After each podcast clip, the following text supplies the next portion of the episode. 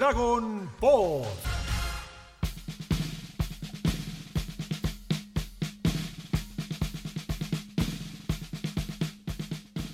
¿Cómo les va? Bienvenidos y bienvenidas a un nuevo episodio de Dragon Pod. Este podcast que va siguiendo toda la historia de Dragon Ball y que en este momento nos encuentra todavía con la Patrulla Roja. No termina nunca, esta saga es eterna y, eso es muy bueno también, ¿no? Porque es una gran saga, lo venimos diciendo hace varios episodios. Mi nombre es Alegraue, les doy la bienvenida, gracias como siempre por estar ahí del otro lado, bancándonos, escuchándonos y voy a presentar al equipo, en este caso comenzando por el señor Enciclopedia Dragon Balleana Humana, Nico Darfe. ¿Cómo andas, Nico? ¿Cómo va? Qué presión cada vez que me dicen enciclopedia Dragon Ball. Porque es como que tengo, Ya está, ya está. tengo la obligación de contestar todo y capaz no lo sé. Viste que ahora está. Siempre, históricamente, la gente que, que se cree que sabe responde cualquier cosa, aunque no lo sepa, y no dice no sé. No se anima a decir no sé. Yo soy pro de decir no sé, así que voy a decir no sé cuando no tengo un dato. Tu capacidad también es la de buscar si no sabes y, y dentro del mismo podcast contestarlo, cosa que has hecho varias veces. Así que eh, en ese sentido eso también califica como enciclopedia. Eh, en segundo lugar, el señor Mati Masagati. ¿Cómo andas, Mati? Hola, hola, hola, bien, bien, bien. ¿Y por qué repetía todo tres veces? Tenía eco. Eh, bien, contento. Y sí, cuando una saga es larga, por lo general es porque es buena y porque rinde hacerla larga, ¿no? Eh, así que este es el caso. Y para este episodio, bueno, hay que tomarse una droguita para ver las cosas de colores en Villa Pingüino. No, no, yo. Este es el, el caso más grande de qué carajo es esto, por qué no entiendo nada de lo que está pasando. Porque hay personajes que dicen, ah, hacía mucho que no te veía. Es como, ¿qué? ¿Quién es usted, señor? Eh, pero antes de, de continuar, presento a la última integrante del día de hoy, la señorita Luna Ábalos. ¿Qué hace, Lunita? Hola chicos, ¿cómo andan? Este, cuando arranca, vamos a llamarlo, no sé, palopa. Sí, no sí. encuentro una palabra para describirlo. Eh, tenemos rompimiento de cuarta pared. Mal, totalmente. Por todos lados. Sí, sí, sí. Bueno, es algo muy común creo que en el manga de Doctor Slump, cosa que, que vamos a ir charlando, pero va- vamos, vamos por, por partes, dijo Jack el Destripador, y, y nos quedamos con que nuestros héroes llegaron a esta playa de, de la isla donde estaba la, la base de la Patrulla Roja, y acá también tenemos en el anime algo súper estirado donde vemos a este soldado que está metido y se, se caga todo, se esconde de maneras muy ridículas y, y Goku y los, y los demás no lo pueden eh, ver, a pesar de que está ahí a simple vista. Eh, hablemos de Krillin y su frase machirula que cuando Bulma le muestra que se robó una joya le dice, ya decía yo que una mujer no podría resistirse a una piedra preciosa. Señor, yo tampoco me hubiera podido resistir si hubiera visto ese tremendo cristalote. Y algo muy curioso del doblaje, el soldado este falopa de la Patrulla Roja tiene la voz de Shaka de Virgo de Saint Seiya, un actor de doblaje que amo y que lamentablemente falleció. Y nada, me- sorprendo mucho cuando escucho estos actores de pronto participando en Dragon Ball, aunque sea con estos personajes rari. Pero bueno, tenemos esta situación en donde incluso tienen una comunicación muy graciosa con el cuartel general, con el comandante Red. eh, Goku golpeando la consola, generando interferencia.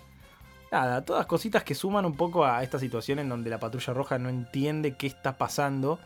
Y, Goku al mismo tiempo no le da el peso necesario, ¿no? Bulma y Krillin no lo pueden creer y él está como, bueno, nada, ya fue, rock and roll y deciden ir a la isla del maestro Roshi, seguidos muy de cerca por el general Blue, que como decíamos sobrevivió y que por supuesto, ante la inutilidad de su hombre, por supuesto lo mata.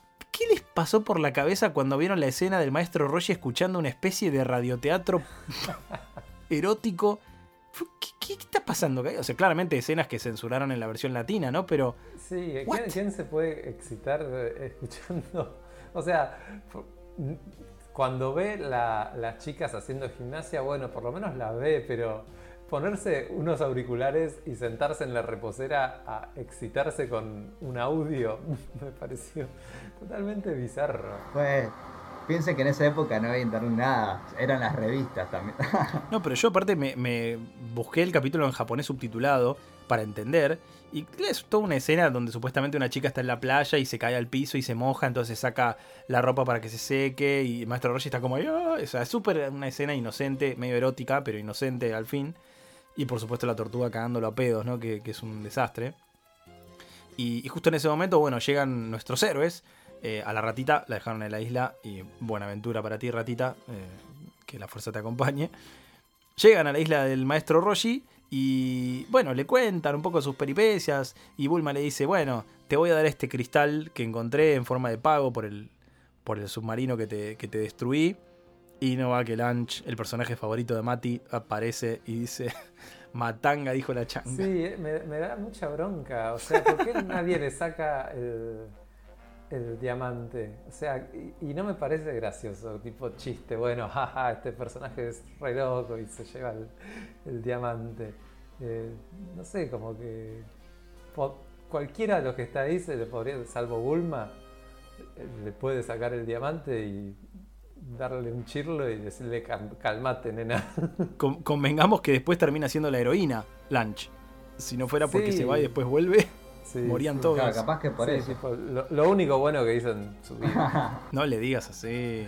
Como lo odia. Bueno, llega Blue que aterriza de una manera muy... Seguimos viendo las capacidades de Blue, ¿no? Se tira del avión eh, y aterriza perfectamente. Es como, wow. Mira, es el Capitán América. eh, Y encima de después- ahí sin nada. Es un, es un encantador de sogas. Esa parte es What? increíble, porque aparte, como que las sogas, fuera que se mueven, parece que tienen electricidad, tienen como un efecto raro. Todo muy falopa. No está muy definido. Y bueno, pero capaz tiene la habilidad él como telequinesis, ¿no? Así se llama cuando mueven objetos con la mente. Sí. Sí. Digo, cap- capaz que eh, una la parte de la telequinesis que es es mantener al enemigo quieto sin que se mueva y también mover los objetos. Capaz que también tiene eso. sí, sí. Alto mago eso Sí, al final. Claro, tiene muchas capacidades que utiliza de manera muy parcial. Pero bueno, ponele, digamos, si puede controlar los objetos, si hubiera robado la esfera antes controlándola. Escúchenme. Usala con inteligencia, Blue. Dale. No, pero eh, posta que es algo nuevo en Dragon Ball. ¿no? no veníamos viendo esto de magia o de mover objetos con la mano, con la mente. No, es ¿No? el primer enemigo que aparece que tiene poderes sobrehumanos. Es verdad, tenés razón. Salvo el conejo. Sí, ¿no? Claro, bueno, con eso que se. Sí, claro, sí, pero, villano con poderes como que le sea rival. Porque el otro con poderes fue el Maestro Roshi en el torneo de artes marciales, pero no era villano. Este sí es como. como le Mm. puede ser rival a Goku, Sí. digamos. Sí, sin hablar. Y vieron que eh, acá una vez más tenemos el recurso de que le aprietan la cola a Goku y entonces pierde su poder. Y eso en el manga no pasa. Es, es la segunda vez que tenemos este recurso repetido en el anime, como si fuera importante marcarlo. Pero en el manga no sucede. Es como, no, no entiendo cuál era la, la búsqueda. Yo de hecho empecé a dudar si esto realmente era así, pero bueno, sí, teníamos la escena con Milk, creo que eso sí estaba en el manga. en- Sí, sí, sí, pero eh, que sí queda como raro, pero, pero bueno, la verdad que es un recurso que es real también. Si lo quisieran hacer, es como, bueno, pasa también. T- Tiene sentido que lo Mm. hagan, digo. Sí, sí, tiene sentido. Pues, bueno, otro chiste agregado del anime. De hecho, acá es todo distinto porque en el manga están todo el tiempo en la costa, de- en la playita, y en el, en el anime están adentro de la casa. eh, Blue medio que entra, se esconde en un lugar, bueno, eh, es raro. Em, Los mira por la ventana. Sí, sí, to- todo, muy diferente. Y, y uno de los chistes que no está en el manga es cuando está haciendo fuerza para soltarse el maestro Roshi y se, y se, y se tira un pedo. Cosa que el doblaje mantuvo, ¿no? Y Bul- Bulma diciendo, ¡qué asco! Me pareció muy gracioso eso.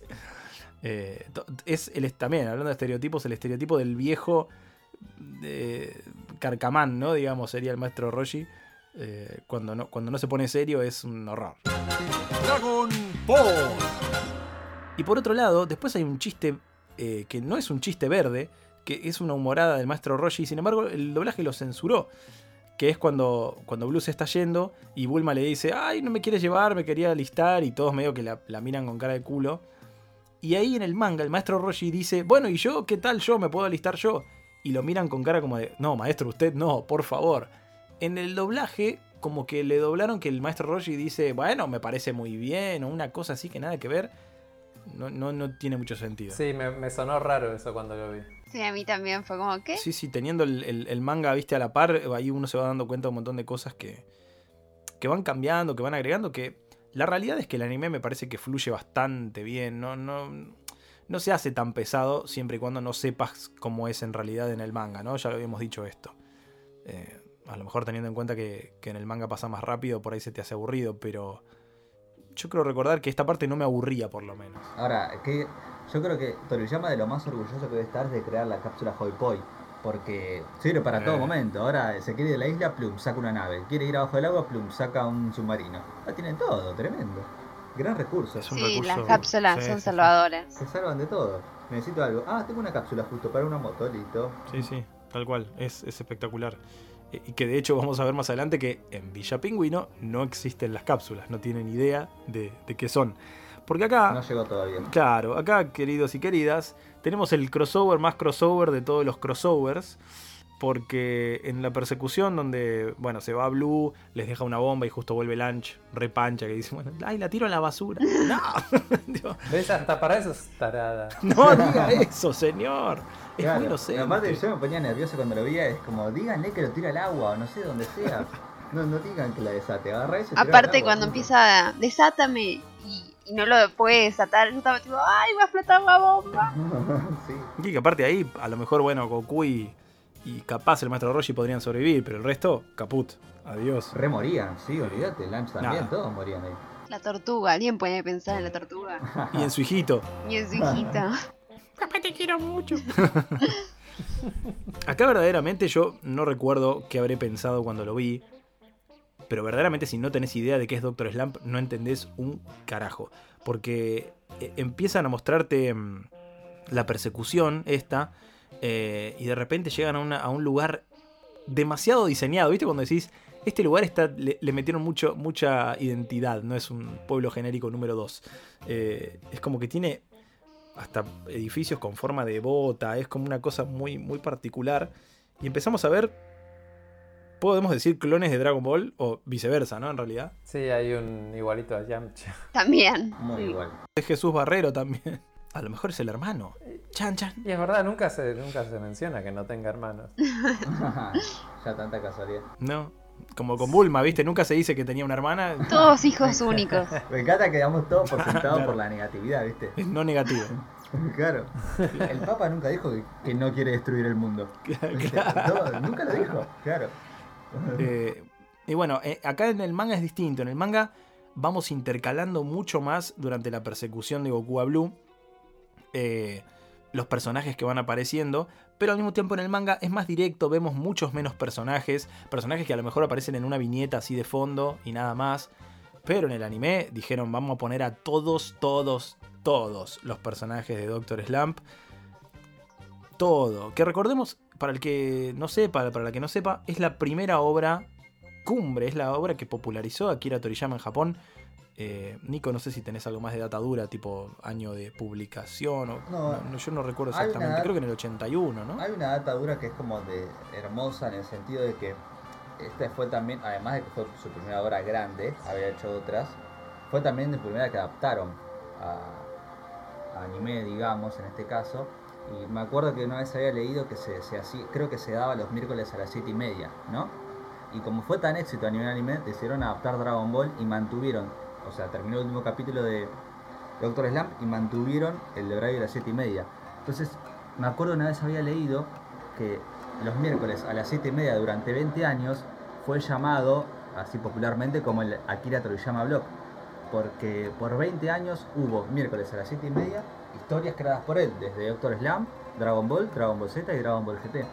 Entonces como que, por eso como que... Eh, Dragon Ball GT no fue creada por él, perdóname que te Bueno, ya, ya sé lo que digo, pero bueno, digamos, los personajes fueron creados por él y la trama por, por Toei. Pero digo, siguió la misma línea del horario de Doctor Slump eh, y obviamente muy exitoso. Porque imagínate que por 20 años pasen un- una animación creada por vos, es como algo tremendo. No, es una locura. Es una locura y es, por supuesto, es un manga que apela mucho más a lo humorístico.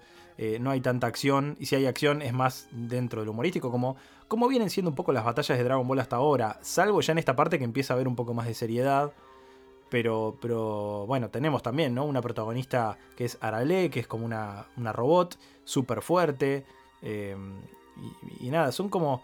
E- Es un manga de, gags, ¿no? Es un manga, yo creo que Akira Toriyama lo que hizo acá fue directamente abrir el, abanico para hacer lo que se le cante. Fíjate que creó una ciudad como Villa Kumiguino, metió robots, un superhéroe como Superman, que después vamos a ver que es una comedia Superman, villanos, hay un antagonista, está Rale, que también es un androide, está un típico genio, viste, que es Norimaki, que aparece después también en Dragon Ball Super. Entonces, como que dijo, voy a crear un mundo así con todo, con robots, con peleas, con, con juegos.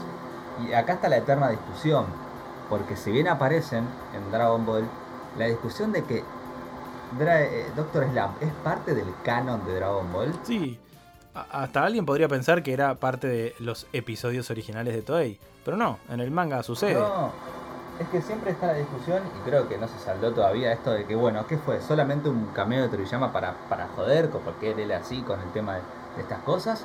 ¿O realmente forma parte del mismo universo? Porque un- unos te dicen que sí y otros te dicen que no. El problema es que si uno lee, yo leí varios capítulos en su momento de Doctor Slam del manga y son capítulos independientes. O sea, Claro. empieza y termina la trama. Autoconclusivos. Claro, entonces la realidad es que pasan cosas. Mira, hay un capítulo, por ejemplo, donde Arale se va al espacio y parte la Tierra en dos. Literal. Es como lo del conejo en la luna, es, es el, el de la misma. de los creadores de. Claro, pero digo, eso, eso no, no, no tuvo repercusiones en Dragon Ball, porque imagínate, Dragon Ball tuvo un montón de planos de la Tierra en general, y no estaba partida en dos. Entonces ahí podemos decir, bueno, no es canon. O sea, evidentemente no. Y en el capítulo de Super que aparece Arale también rompe la tierra en. Ah, ahí está. Bueno, capaz es como un guiño a, a esa situación. Pero digo, si en el manga de Arale está la Tierra partida en dos y en Dragon Ball no, capaz que no son del canon, ¿entendés? Lo que pasa es que, bueno, aparece. Sí, sí, a ver. eh, Yo, lo- yo lo tomo más, yo qué sé, capaz que un, puede ser canon algunos capítulos independientes que no influyen en nada también. es parte como lo que decíamos y recién. en los mapas Sí. En los mapas de la Tierra hay que ver si aparece Villa Pingüino. Ay, mira, lo tengo Bueno, acá, acá parece, viste, que como que Goku no sabe bien dónde está. Hay, hay como una especie de situación de entrar en una especie de triángulo de las Bermudas. Y aparte es, es un Sí. lugar súper aislado porque es un lugar donde no existen las cápsulas y sin embargo tienen un- tecnología avanzada porque tienen a, a Senbei Norimaki, a su hijo, el bebito Turbo, que es lo más. eh, y, y después al, al otro científico que crea al, al nenito contraparte de Arale, ¿no? A O- Obochi, Obochaman, no me acuerdo cómo se llama. Sí, y también, ¿saben dónde hay otro guiño también? No sé si se dieron cuenta. ¿Se acuerdan cuando Whis está explicándole como lo que después capaz sería el Ultra Instinto a Goku y Vegeta que pisa caca? Esa caca rosa. Sí. Esa caca es de, Ara- es de Doctor Slump. En Claro. Doctor Slump hay una caquita rosa, pero tiene ojos y, y boca, digamos, que habla. Que de hecho ustedes buscan Arale caca y sale la típica foto que está en todos lados de, de Arale como con un ramo tocando la caca. Es la misma forma que después la pisa Whis en el planeta de Bills. Sí, que es, es eh, algo súper, no sé si japonés o de Toriyama mismo, porque, bueno, de hecho el doblaje dicen que es una golosina, cuando, cuando se, va- se le acerca Blue, Blue dice, ay, quítame, aléjame las golosinas, que no las soporto, me hacen engordar, es como, está bien resuelto, pero de hecho parece medio un algodón de azúcar, no parece caca. Hey, si te gusta lo que hacemos en Dragon Pod, podés colaborar con nuestro proyecto. ¿De qué forma? Entrando a cafecito.app barra Dragon Pod oficial. Y ahí podés regalarnos uno, dos o mil cafecitos para que sigamos bien arriba repasando todo sobre tu serie favorita. Gracias por tu colaboración y a seguir escuchando Dragon Pod. Perdón, me fui a buscar algo súper manija, porque acá tengo la, la, la enciclopedia de los, de los lugares de la Tierra. A ver si está la de Bien Dragon Ball. ahí, enciclopedia humana, ¿no ven? Lo que les digo. A ver. Bueno, Eh, ustedes igual sigan. Sí, mientras tanto, bueno, vemos que después de esta persecución, que me causa mucha gracia, Blue tomándose un tecito en el avión, cosa que en el manga no está, pero... Bastante peligroso igual. Bueno, digamos, dentro de los peligros ya claramente nada importa, ¿no? Lo tiene, lo tiene apoyado en el regazo y va a los pedos con, con la nave. Se Sí, te va a caer, no, no. amigo, se te va a caer en cualquier momento. Típica escena de, de- de película que ponen un café Sí, arriba, no, ¿viste? no. Sí, sí, Del sí. volante, decís, se va a caer, se va a caer. Estás mirando toda la escena, se va a caer, se va a caer, se va a caer. Algo va a pasar con ese café.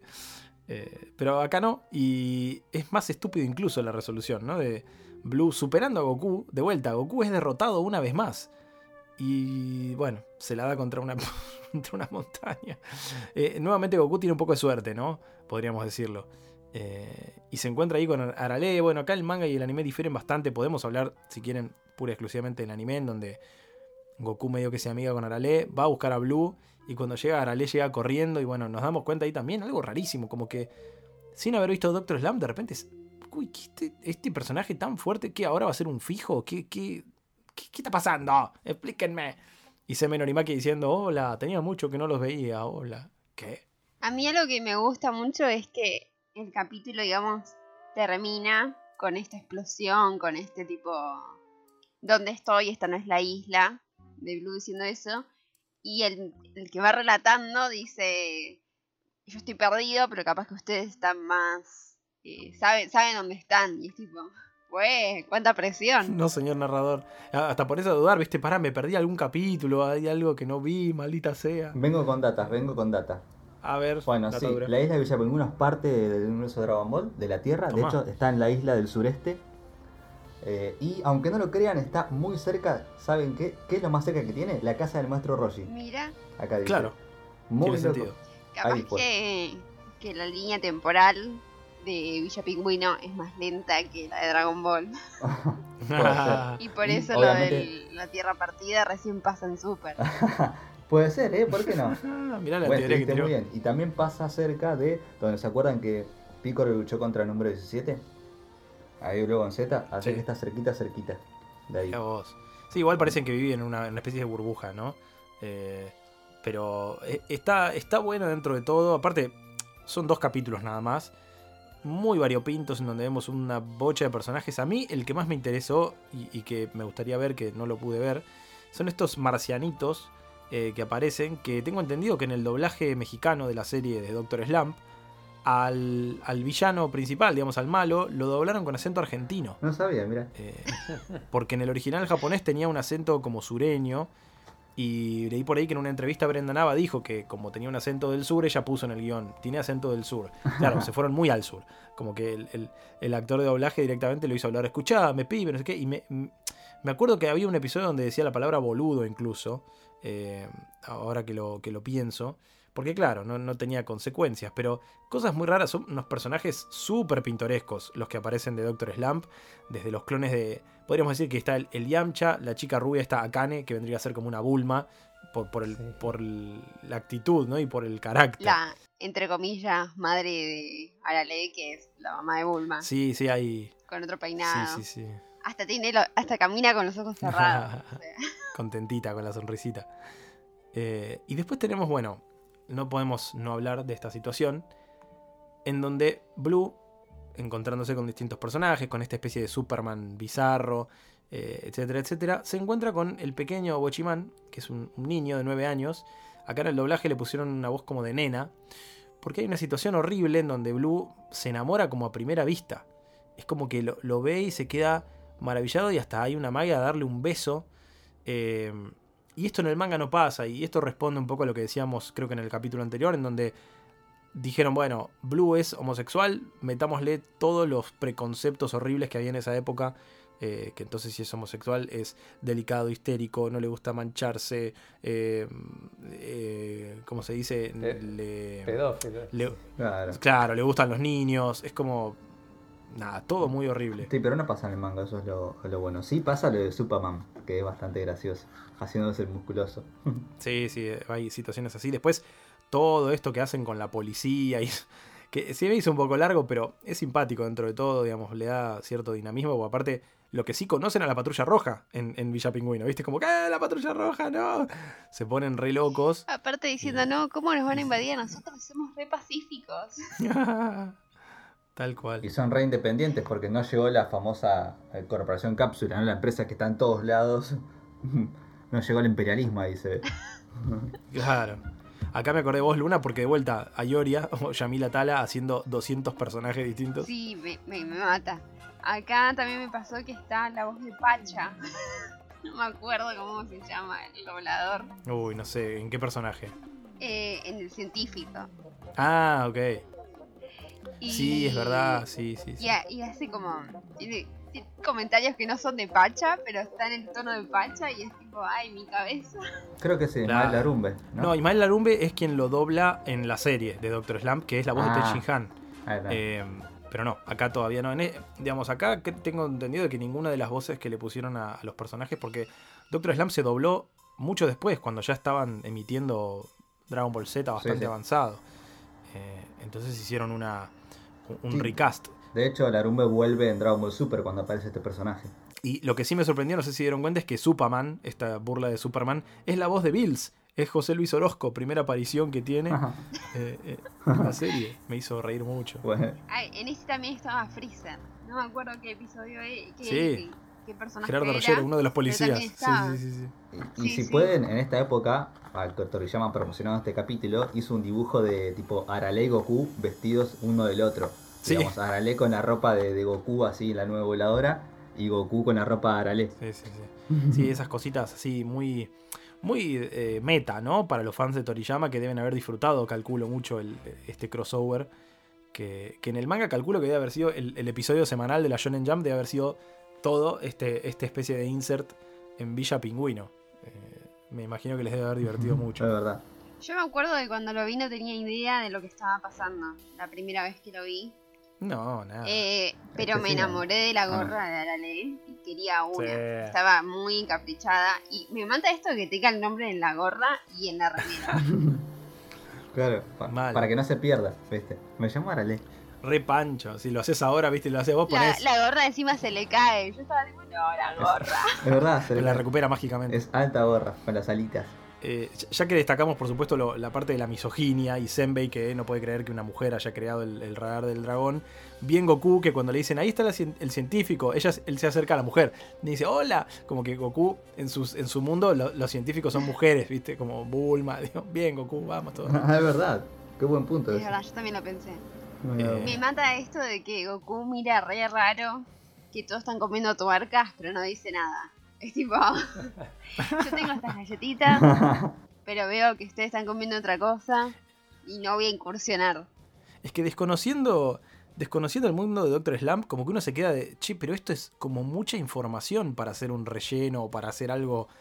Es como la aldea de Zuno.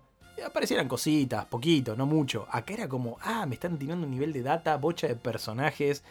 Capaz que en su momento por ahí uno podía pensar, bueno, esto debe ser algo de otra cosa, de Japón, porque es un montón de información para dos episodios. Sí, pero bueno, eh, me- metieron todos los caminos había para ver, aparecieron un montón de personajes. Se aprovechó. Todos, hasta Goku cuando va, va como interrogando a los spoilerinos sobre el paradero de Blue y vemos esa viejita con la- las migas en la boca que me hizo reír mucho.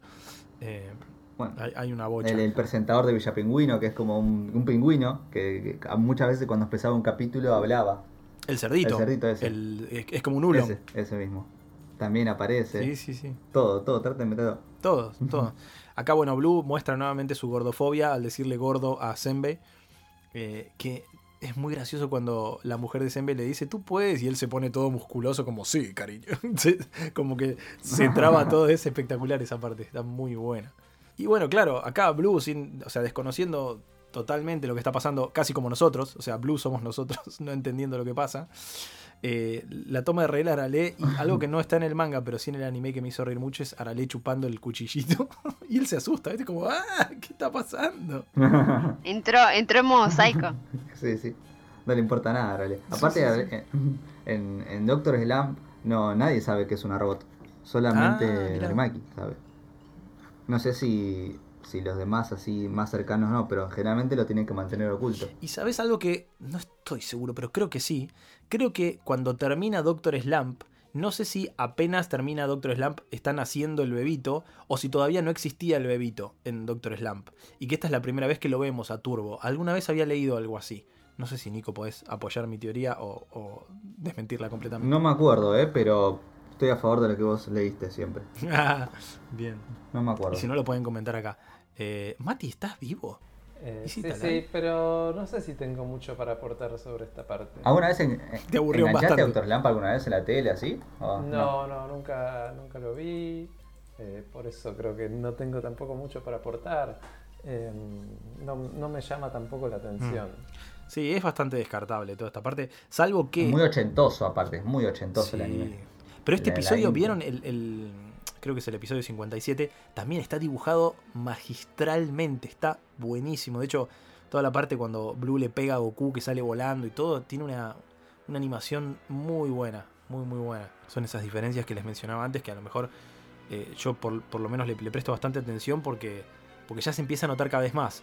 eh, cuando hay, cuando hay acción, sobre todo, ¿no? Que los personajes están Sí, yo noté cuando, bueno, al final cuando eh, Blue la tiene a Arale con el cuchillo y Goku se empieza a acercar, es un dibujo de un Goku mucho más definido, musculoso, eh, que bueno, se, sí, Sí, se sí, nota eso. Y bueno, y, y, bueno, acá eh, hay resolución.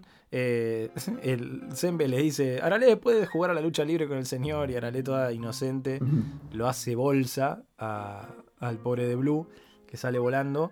Pero claro, pequeño detalle. eh, Goku había caído ahí en la casa del Senbei porque necesitaba que le repararan una vez más. Que me pareció medio como repetido, como, che, pará, acaba de pasarle lo del radar. Otra vez se le descompuso. Mm. Bulma, sos la peor reparación que existe. La garantía, muy mal.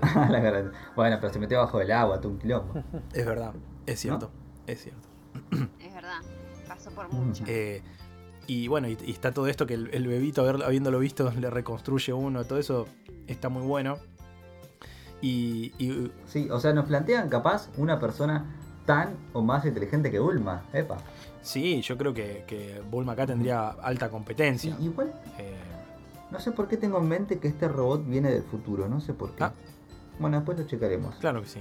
Y si no, avísame y saco toda esta parte del, del episodio. Eh, No, no. Y algo que me hizo reír también es que Goku le dice a Arale, deberías participar en el Tenkaichi Budokai. Y es como, sí, tal cual, debería participar, pero creo que le ganaría a todos, incluido Goku. en el Tecachi Bukai 3 debería pasar. Yo quiero, quiero decir algo que me causó mucha gracia, que es antes de esto, de Blue escondido en la heladera. No sé por qué, pero me causó mucha gracia. Y Goku abre, Porque aparte cierra. están como cara. está ahí. Sí, sí, sí, sí. Eh, muy, muy ridículo. De hecho, es una de las primeras veces que Goku, o que yo recuerdo que Goku dice, wow, hay mucha gente fuerte, tengo que mejorar. Es, creo que el- el- ese es el dogma de Goku, ¿no? A partir de, de, digamos, en toda la serie. Y, y es la primera vez que lo, que lo registro, que dice esto, ¿no? Como que preocupado, como dice, "Mm, me voy a tener que poner las pilas porque si no, me voy a quedar atrás. Es el nacimiento de su, de su motivación. Puede ser. Y no mucho más gente, no mucho más gente. Se va, se va Goku de Villa Pingüino despidiéndose de todos estos personajes falopa hermosos que no conocíamos y que no nos han sumado demasiado, eh, salvo a los fanáticos y las fanáticas de la gorra de Arale. Eh, y lo gracioso también es que termina este episodio eh, con Blue hablando por teléfono a la patrulla diciendo, che, tengo el radar. Bueno, dale, tráelo. "Mm, no puedo, estoy en Egipto. De repente Egipto es canon. ¿Qué está pasando? No sé, en el manga no dice Egipto, sí. No, no, No. pues se ven unas pirámides. es Pero como- sí, se da a entender que es como Egipto. Así que evidentemente existe. Capaz es del doblaje incluso, ¿eh? No, habría que verlo. Puede ser, pero en el, el ma- el manga no dice Egipto. Igual es gracioso que el tipo caiga en una isla desierta, o sea, vale, o donde esté. Todo como un desierto parece. Y sobrevive. Bueno, veremos. Lo Y hay un pasa teléfono, lo mejor es que hay un teléfono en medio de la nada. Claro, súper conveniente. Súper conveniente. Eh, pero ya veremos qué le depara el destino a Blue. Se viene, se viene la papa grosa, se viene lo- la posta. A partir del próximo episodio entramos ya en un, en un raíz de mucho eh, lore, de, mucho, de mucha data que va a cambiar por completo eh, la dirección de la serie. Eh, así que se viene un, episodio muy, muy suculento la, próxima semana. Hasta aquí entonces con este enfrentamiento contra el General Blue y, con Goku que está ahí volando yendo a, a buscar la próxima esfera con el radar arreglado por el bebé Turbo. Nos despedimos en el orden inverso al cual nos presentamos, a ver si me acuerdo, creo que la última fue Lunita. Esta parte falopa fue mega complicada, pero ahora se viene, se viene con todo. Así que nada, a mí me pueden seguir en Twitter como Lunática y me pueden escuchar en The Book Podcast. Muy bien, Mati, querido, que creo que... Perdón si te aburrimos con Doctor Slam, Mati. Te, te pusiste a editar, te pusiste a editar mientras estabas grabando. Yo ¿Cómo sabía? Se puso a comer, a comer. Hay una- estoy seguro que no lo vemos en video, pero hay una milanesa. Claro, se siente el olor. No, estoy editando porque tengo que entregar un programa mañana, pero... Pero te das cuenta. Pero bueno, porque justo e- en este caso es como les decía, no, no tenía mucho para agregar porque no, no tengo mucho registro de toda esta parte. Em, si bien la, la reví ahora, pero no, no sé, no, no me atrae mucho. Ahora lo que viene sí, porque bueno, se- como decías un poco, Vale, empiezan a aparecer cosas, empieza a aparecer la torre de Karim. Bueno, vamos a ver si te dejamos estar en el próximo. Después de este comportamiento. Si no tenés que editar nada. Eh, no, empieza, empieza a ponerse más serio, que es como me gusta a mí. Bien ahí, bien ahí. Bueno, da tus, tus redes, por supuesto. Mis redes son arroba mati masagati, masagati con doble Z y doble T. Excelente. Y por último, la enciclopedia humana, el señor Nico Darfe, que hoy hiciste bien, ¿eh? Bien la tarea, te fuiste a buscar en el medio. eh, un tipo con muchos recursos. Muy bien, gracias, gracias. Pero eh, también les digo a ustedes que están del lado, quédense porque se viene para mí el primer gran villano de Dragon Ball. Que que tuvo Goku. Creo, hasta, si mal no recuerdo, el primero que logró ganarle. Así que, no, nos metemos a full con la parte más picante. Y me parece, como dice Mati un poco, creo que la esencia de Dragon Ball está en lo que viene ahora. Así que emocionado. Sí, era tan villano que hasta hacía re- reiniciar los capítulos. Sí, lo hasta en eso era malo. Nos hacía reiniciar los capítulos cuando éramos chicos y lo puteábamos totalmente. Y lo odiábamos, ¿eh? son Sí, de esos eso- villanos que odiábamos verlo en televisión porque no- o sea, nos, nos daba bronca de, Sí. de dale Goku, ganale. Todo, todo mal que te hizo, pero bueno. Como que es, es, es, el, es el primero malo, eh, malo, malo, ¿no? Como que todos los demás capaz tenían un costado humorístico hasta ahora. Y Tao Pai Pai es como malo, malo. Así que quédense porque van a. Por lo menos al principio. Acompáñennos porque en los próximos capítulos vamos a hablar de este gran personaje. Arroba Nicolás Darfe, así me encuentran. En YouTube, si quieren ver un poco, está mi canal que se llama Enciclopedia Dragon Ball. Muchas gracias Nico, mi nombre es Alegrawe, me encuentran como Alegrawe hasta en la sopa. Y si todo sale bien, el próximo capítulo en realidad va a tener que ver con la primera película. El primer, no sé si decir largometraje porque no es tan largo, pero eh, la primera película de Dragon Ball que salió para esta época, justamente por eso la, incluimos en este momento. Salió para, para el momento en que la serie estaba por la parte de- del General Blue. Así que estaremos hablando en vivo. Si, si, no, si esto no lo escuchan a tiempo y no se pueden conectar y esto lo escuchan dentro de mucho tiempo, seguramente va a estar subido igual el episodio, pero lo van a escuchar tal vez un poco distinto, ¿no? Con, con no tanta edición y, cosita porque va, a ser algo en vivo, charlando sobre esa primera película que es bastante falopa también. Hay, muchas cosas raras y decisiones polémicas. Bueno, muchas gracias por estar del otro lado. Si no nos siguen en redes, búsquennos en Instagram como DragonPod Oficial, cafecito.app barra DragonPod Oficial si quieren colaborar con nosotros. Está buenísimo que lo hagan y gracias a todos aquellos y aquellas que ya lo hicieron y lo siguen haciendo. Y nos pueden escuchar en YouTube, en Spotify, en todos lados. Hasta el próximo de Dragon Pod. Chau, chau. Hey, si te gusta lo que hacemos en Dragon Pod, podés colaborar con nuestro proyecto. ¿De qué forma? Entrando a cafecito.app barra Dragon Pod oficial. Y ahí podés regalarnos uno, dos o mil cafecitos para que sigamos bien arriba repasando todo sobre tu serie favorita. Gracias por tu colaboración y a seguir escuchando Dragon Pod.